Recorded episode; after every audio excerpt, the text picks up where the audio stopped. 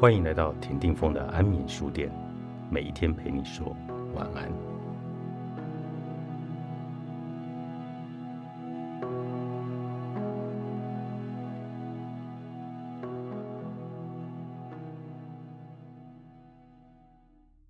有一种感情会一直盘踞心头，那就是无法容忍的心情。只要是人都有无法容忍的事情，我也一样。每个人都有自己的好恶，有了好恶，就会有无法容忍的情绪产生。前人总是教导我们，人不是只有坏的一面，要多多发掘对方的优点。这是空话。讨厌的人就是讨厌，这是无可奈何的事情。人与人之间本来就有合不合得来的问题。常言道，培养人际关系也是工作的一环。就算遇到自己不喜欢或合不来的人，也要把工作处理好才行。毕竟在公司上班拿钱，就是要好好工作。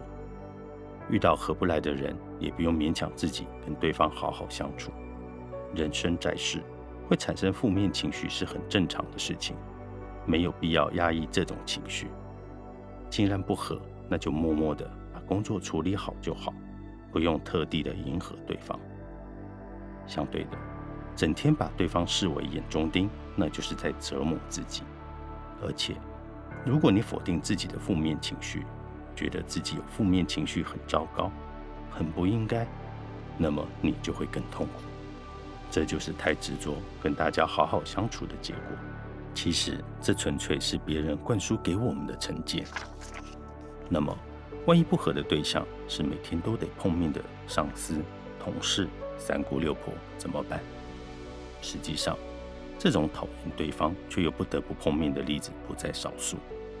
这时候，只要扮演好自己的角色，用演的就可以遗忘负面的情绪，看清当下的情况，扮演好该演的角色就行了，彻底完成当下该处理的事情。